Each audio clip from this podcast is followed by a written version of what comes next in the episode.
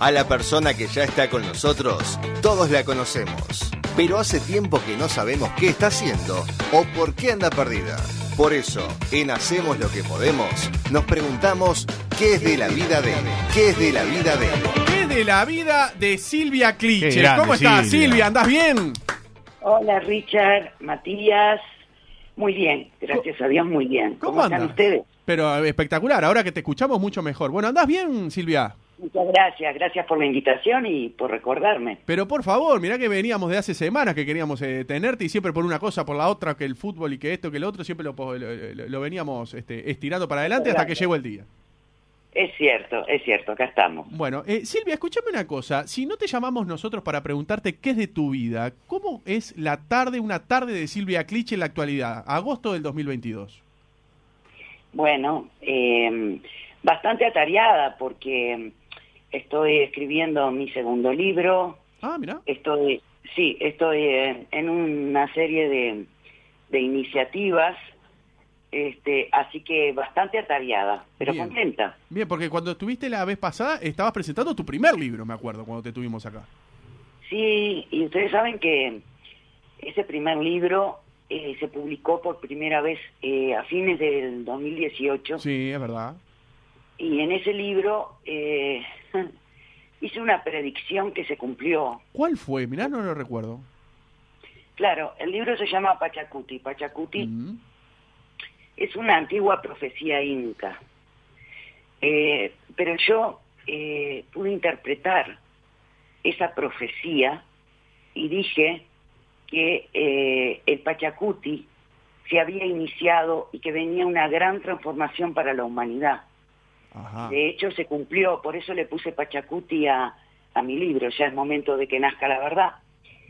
Este, y se cumplió, porque hemos tenido tres años de pandemia, de, cosas increíbles que, que nunca pensamos que íbamos a vivir. Y Pachacuti es quechua, ¿no?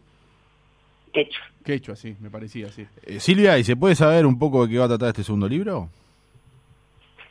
bueno, eh, en realidad es como una segunda parte, porque muchas cosas han pasado desde que publiqué el primero. De hecho, muchos descubrimientos se están dando. Este, en plena pandemia, bueno, eh, hemos podido apreciar en todas partes del mundo y a través de los medios digitales la cantidad de avistamientos que hay de, de naves no conocidas por el humano, De objetos no identificados, además del trabajo de, de arqueólogos que están descubriendo cuerpos momificados, humanoides, eh, con características de reptil. Ahora acaba de ocurrir ese descubrimiento en México. Y eh, ya en mi primer libro hablábamos de el descubrimiento de las llamadas momias de Nazca, ¿no? Que son reptiles también humanoides y eh, que no cuyo ADN no coincide eh, con ninguno conocido en la Tierra. Entonces, eh, a ver, yo continúo con mi investigación eh, mística a nivel eh, periodística que vengo realizando de toda mi vida, pero fundamentalmente desde hace más de 20 años. Claro, entonces te despertó. A ver, ¿esto es tu gran pasión por encima de lo que es el periodismo, cliché? Es que estoy haciendo periodismo, pero enfocándome en algo que el periodismo no se enfoca, por lo menos no se ha enfocado hasta ahora. ¿Y por qué crees que no se enfoca? Y bueno, porque mm, ¿Porque no vende? por temor, ¿Por temor? por temor de quedar escrachados, porque, a ver, hasta hace muy poquito, eh, decir que tú habías tenido avistamiento de, de naves que no son humanas, eh, o hablar de estos temas era un tabú. Si tú Sí. lo decías, quedabas como muy poco inteligente. Entonces, eh, creo que el periodismo no, no se ha hecho eco de este tema. Ahora comienzan, ahora, después que los pioneros se quemaron Sí, públicamente, ahora este sí se están dedicando a esto porque, bueno, hasta la NASA lo está reconociendo, es decir, ya ahora ya ahora no es tabú. Ahora, ahora, eh, ahora vamos a ir con, con, con lo, con tu, con lo, porque realmente eh, te conocemos y también queríamos saber de, de tu vida. Digo, pero vos que sos una, que tenés una vasta eh, trayectoria a, a nivel de medios de comunicación, ¿a qué atribuís que eh, eh, hoy día la televisión, las redes sociales, porque no, los medios tradicionales, no se aboquen a este, a este tema que vos decís que este, eh, hay temor? Porque ¿cuál es el, el temor de los grandes medios que no les llama la atención cubrir esto? Eh, bueno, un poco por lo que decía recién, no se quieren quemar, por decirlo de alguna manera. No quieren salirse de, de, no quieren salirse de la comodidad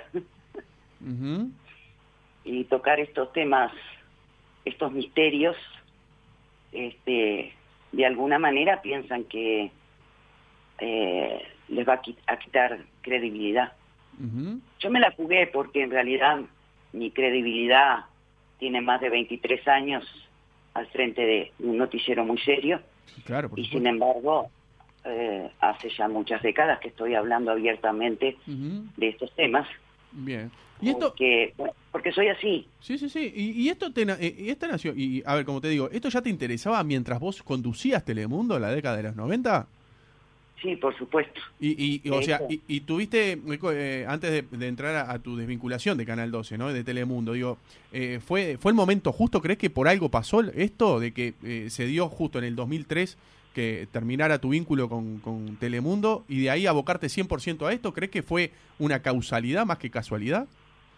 Bueno, en mi libro justamente hablo de que no hay casualidades, a mi entender.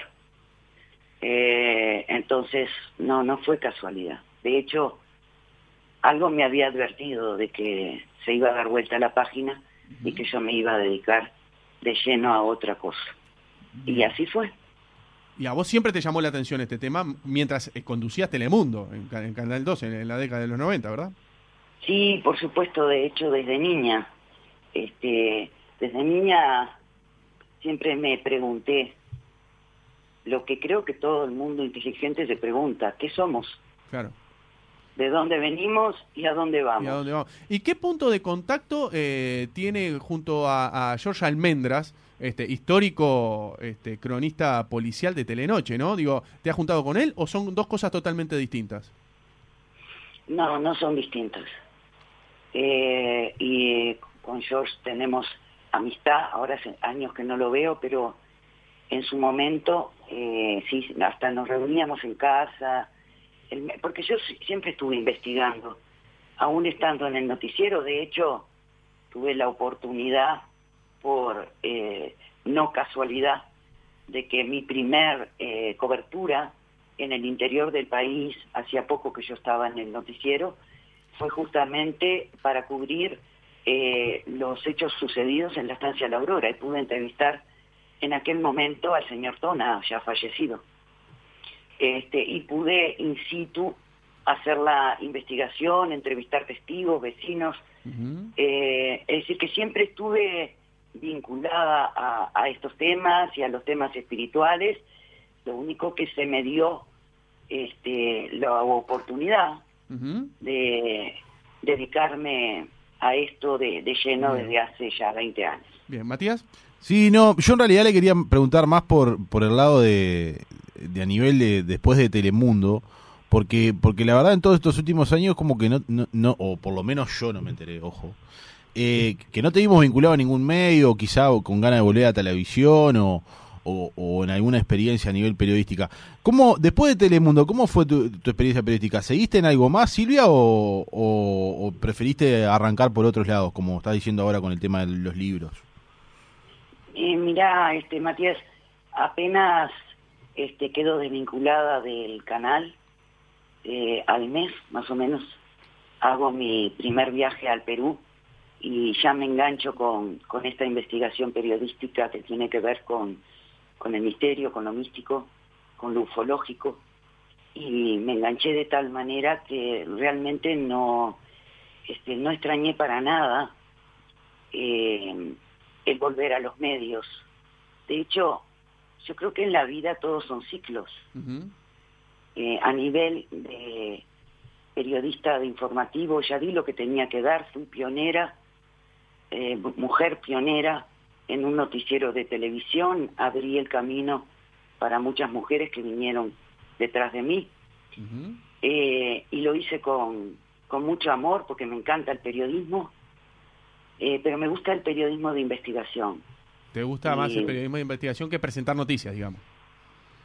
Bueno, el tema es que en su momento cuando trabajaba como cronista de calle, como decimos, claro. En el noticiero y formada en la vieja escuela, se hacía investigación.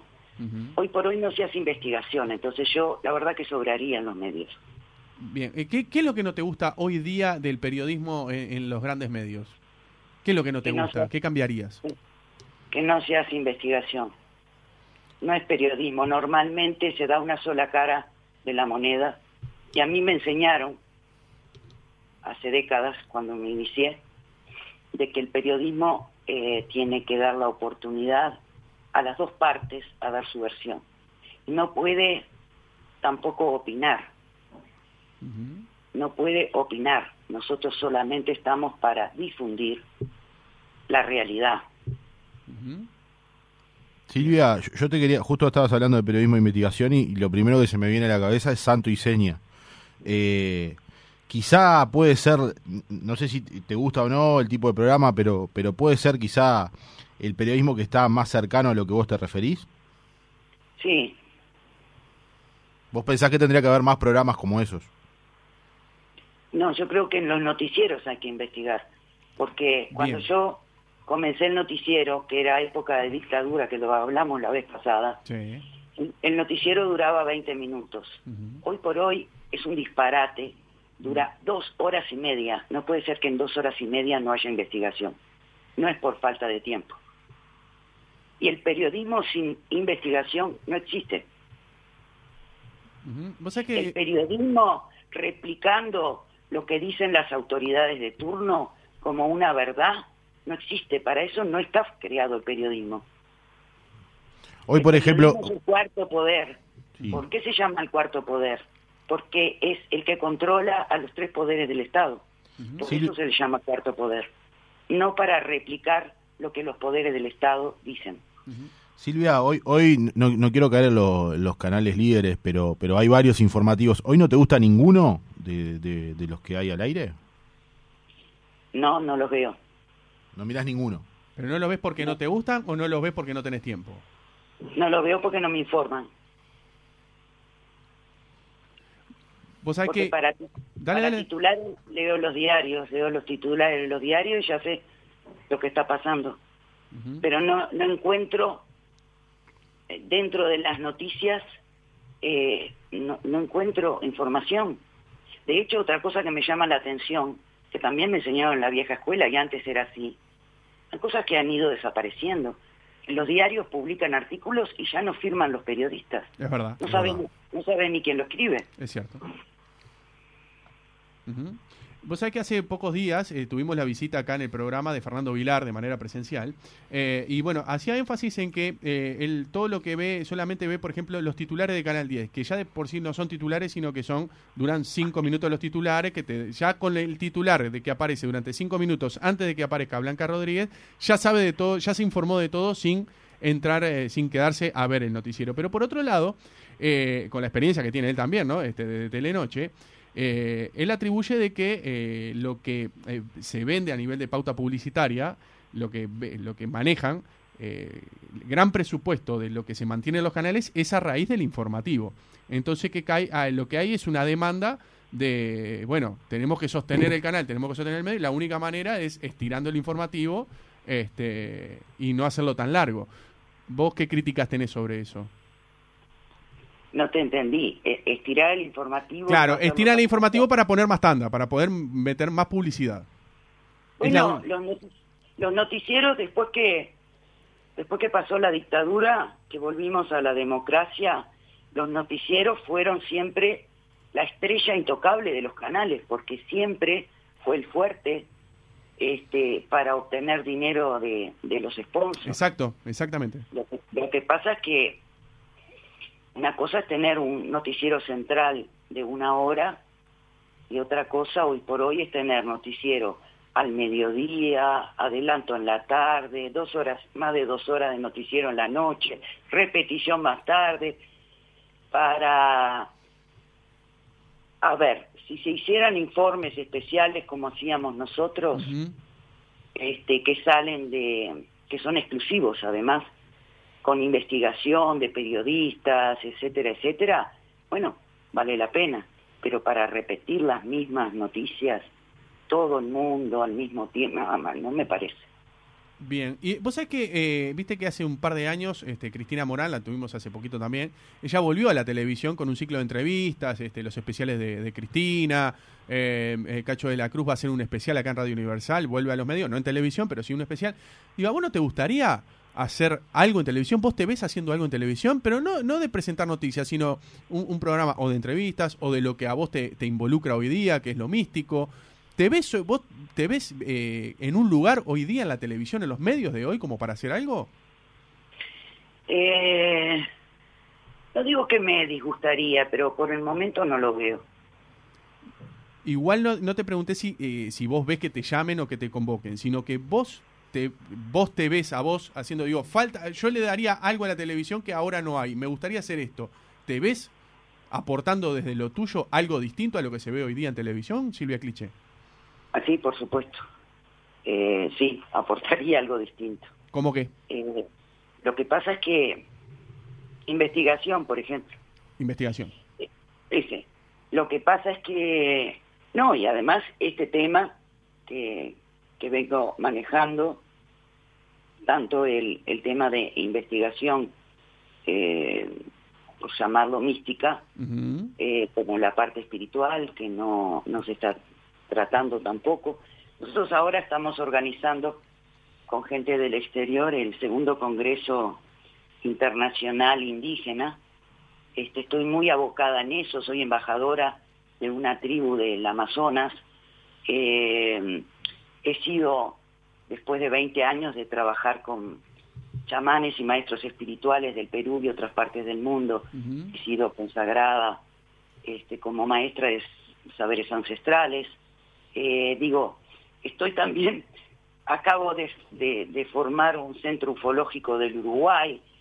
Estoy, a ver, trabajando muchísimo con otras aristas y sinceramente eh, amo la televisión, amo el periodismo, lo que hice lo hice con mucho amor y mucha satisfacción, pero no dependo de la televisión para ser quien soy.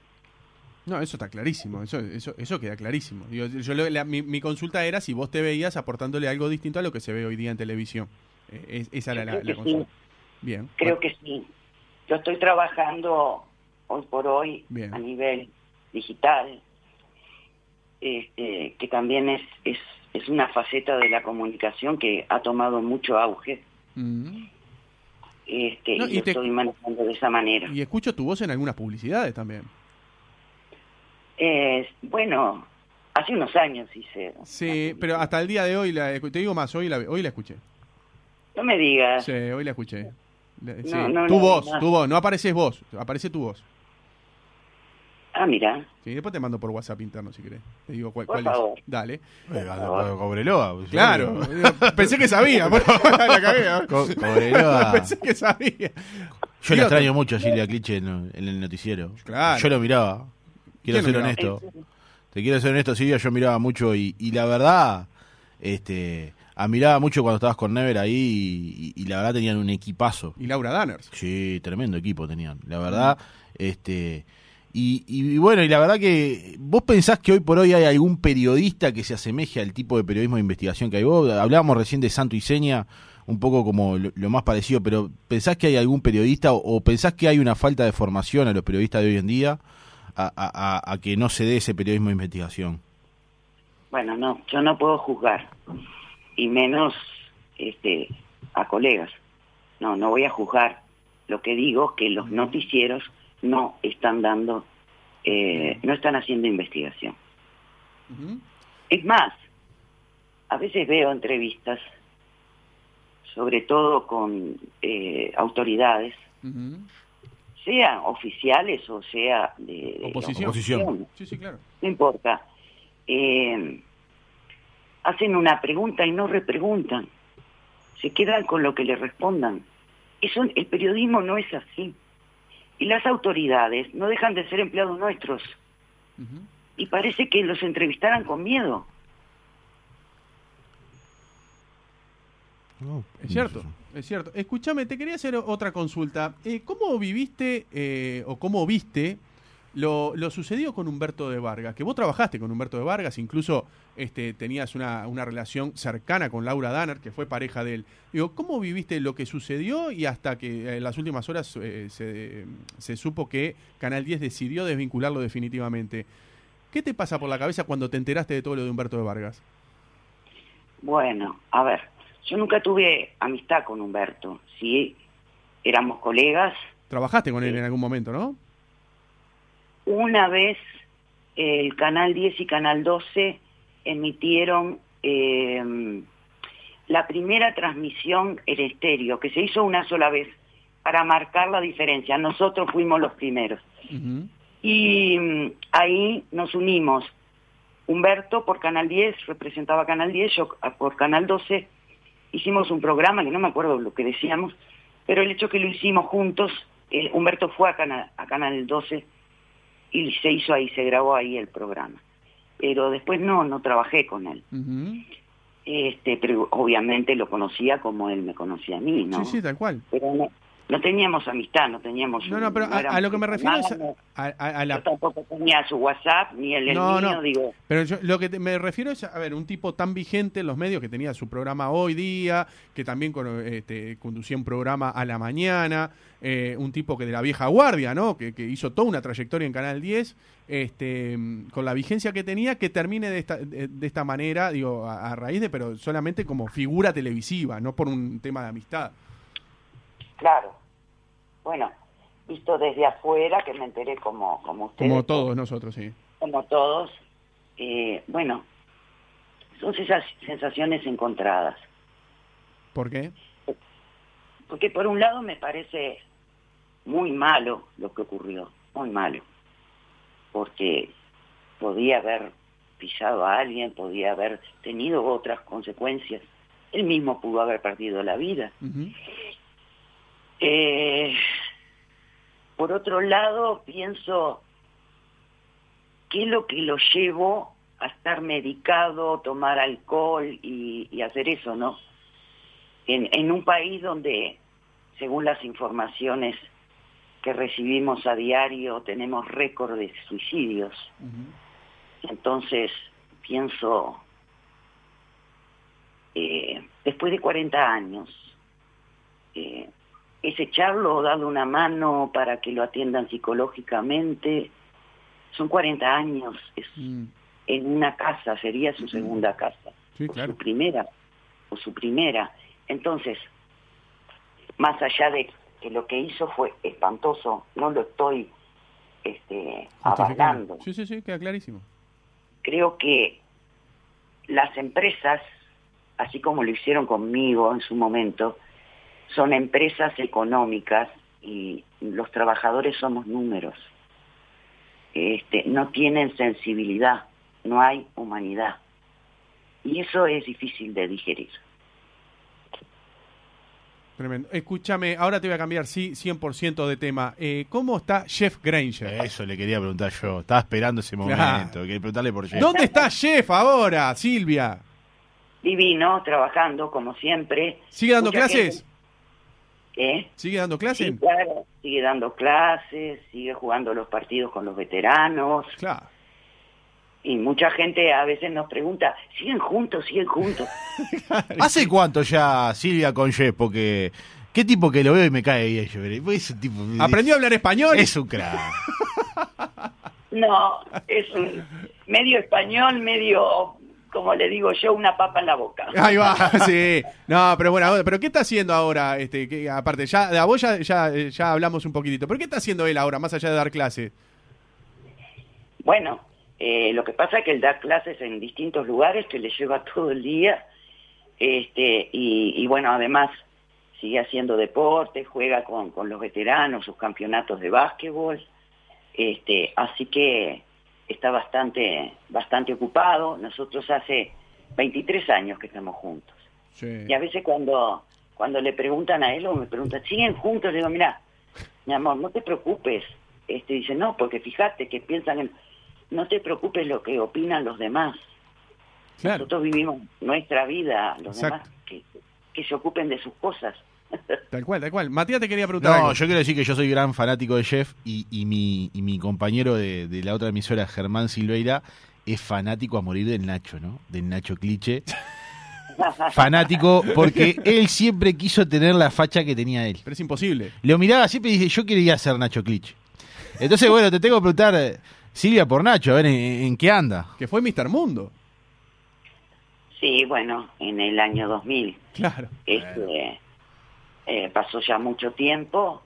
Eh, Nacho eh, es, es increíble porque eh, la única medalla de oro que tenemos en un certamen internacional en, en- a nivel de la historia del país la trajo Nacho, ¿no? De- Increíble. del concurso de que vendría a ser Miss Mundo, Mister Mundo. Hay, hay dos eh, empresas, por decirlo de alguna manera, eh, reconocidas a nivel internacional, que son Miss Universo en Estados Unidos, Miss Mundo en Gran Bretaña. Todo lo demás, digo, son certámenes de belleza, pero, pero bueno, Claro. eh, la, maju, la majuga, como digo, estos son lo- los poderosos. Y en Estados Unidos, el Mister Universo se cansó de ganarlo Schwarzenegger, porque lo que se busca es musculatura. Claro. Pero en Gran Bretaña lo que se busca no es musculatura, es el hombre completo, que tenga cultura, que tenga belleza, eh, que sepa, sepa desempeñarse, que sepa idiomas, yo qué sé, todo eso. Y me acuerdo que cuando viajó, primero fue Mister Uruguay, muy jovencito, 21 años, él estaba terminando la carrera universitaria de Relaciones Internacionales Ah. y viajó, eh, eh, ganó Mister Uruguay y obviamente al ganar Mister Uruguay tenía que concursar en Mister Mundo. Y sin apoyo ninguno económico, es decir, que fue con los trajes que tenía y... Este, A la uruguaya. tres- a la uruguaya, tres pesos en el bolsillo. Claro. Y lo hablábamos en casa, ¿no? Y, y decíamos, no vas a ganar porque Uruguay en aquel momento, hoy ya Uruguay tiene otro posicionamiento en- a nivel mundial, pero Claro. en aquel momento, hace 20 años, este no le importaba a nadie, no sabía ni dónde estaba en el mapa. Entonces digo, mira, esto es político, como Uruguay no interesa, no vas a ganar, sacátelo de la cabeza, pero andá y disfrutá. Lógico, viví el momento. la experiencia. Claro. Y tanto es así que cuando él me llama y me dice que había ganado, yo pensé que me estaba tomando el pelo, que era una broma. Tres veces tuvo que repetírmelo. Y bueno, este, curiosamente, eh, Mr. Mundo nunca le ofrecieron un trabajo acá en Uruguay. Increíble. Estuvo viajando por el mundo, triunfando, gracias a Dios, en otras partes del mundo, pero acá nunca nunca lo tienen en cuenta ni lo han tenido en cuenta. Antes de ir cerrando, porque ya 58 minutos van de las 4 de la tarde y agradecerte estos minutos, Silvia Cliche. Eh, ¿cómo- vamos- ahora vamos para el otro lado. ¿Cómo te llevas con Jason? Bárbaro, que está en la distancia, Está pobre. a la distancia. ¿Cuánto hace que no lo ves? No, lo acabo de ver porque él vino a jugar. Vino, ah, vino a jugar cierto, con vino a Uruguay. jugar ahora hace poquito, es cierto, es cierto. Eh, sí, pero no viene muy seguido. Más bien tenemos que ir. Claro. Él no viene muy seguido. Este, Está para la NBA, te aviso. Bueno, sí, ojalá. Ojalá, no sé ahora, ya con su edad, no sé. Sí. Pero ojalá. Él igual está muy bien donde está. Sí, sí, le va muy bien, le va muy bien. Ha hecho una, una gran carrera, así que este tampoco es como yo con la televisión. no, se desvive, Bien. no se desvive por la NBA. No, está bien. Si le va bien así como le va, ¿para qué, para qué más? Y así está bien. Bueno, Eh, Silvia, una chiquita te quería hacer. Viste que en su momento, cuando, cuando Jason no venía a la selección, la gente lo criticaba mucho, como diciendo, eh, no, tiene, no tiene puesta la camiseta de Uruguay, siempre. ¿A, a usted le repercutió eso a nivel familiar? Eh, po- porque en su momento, a ver, eh, Jason, por más que ahora hay una especie de, de reencuentro con, con la camiseta uruguaya, en su momento medio como que costaba que viniera, quizá por compromiso europeo, ¿no? Pero, pero ¿les molestó eso a ustedes que la gente de repente dijera, oh, Jason no, se, no, no quiere estar en la selección? Mm, eh, no, porque en realidad eh, cada uno es una persona diferente y está haciendo su propia carrera, entonces nosotros no, en realidad no tenemos nada que ver con eso. Yo por lo menos no lo tengo. No, No pero tengo como familia que capaz que le podía afectar. A a eso es lo que va Matías, ¿viste? No, a ver, este, volvemos a lo mismo cuando nos preguntan siguen juntos. Claro. Yo le digo, cada uno que opine lo que quiera. Es eso. Tal cual. Tal cual. Eh, yo voy a pasar una, un avisito. Sí, Sí, dale, claro. dale, dale, dale. Dale si antes de permiten, Sí, cómo no. porque eh, mi primer libro, Pachacuti, Sí. que justamente predijo lo que estamos pasando, lo que hemos pasado a nivel mundial, estas grandes transformaciones y estos cambios, habla de otras cosas y si alguna persona está interesada puede comunicarse por interno en mi Facebook Silvia Cliche, este que con mucho gusto lo puedo orientar. Silvia Cliche nomás. En el Facebook. Que te manden un messenger, un mensaje privado y ahí vos le, le contestás. Exactamente, exactamente. Perfecto. Así que tu Facebook nomás, Silvia Cliche, tu nombre. Exacto. Perfecto. Eh, Silvia, te mandamos un beso grande. Gracias por estos minutos y sabés que de acá las órdenes siempre para lo que necesites. Muchísimas gracias a ustedes. Eh, les cuento, Sí. que en los últimos tiempos, bueno, de hace tiempo, me están invitando mm, para distintas entrevistas y no voy nunca, esa es la verdad. Es verdad. Eh, pero la verdad que les tengo mucho cariño. no, del y- mismo modo. Y por eso, por eso les, les dije que sí. Del mismo modo. Te mandamos un beso grande, ¿eh? y las puertas siempre están abiertas. Muchísimas gracias. ¿eh? Bien, bien, gracias a vos. Pasó Chao. Silvia Cliche por los micrófonos de Hacemos lo que Eh, podemos Radio me, Universal. me ganó la presencia de Jeff. Eh, ¿Por qué? Porque le iba a decir que, que le tenía, pero lo respeto mucho a Greña. ¡No se te- animó! Tengo que ser ¡No honesto. yo no, no. Está yo grande, respeto- Jeff, está grande. Me, me- lo respeto a Granger, o sea, yo quiero que esté Granger siempre. Porque me parece un personaje hermoso que, te- que tiene nuestra cultura. Me encanta la publicidad que hacía en la tarjeta, ¿se acuerda? Todo, Era buenísimo. es buenísimo, Granger. Es muy sirve para divertido, todo. muy divertido. Y está, entonces yo este, pregono por, por esa unión.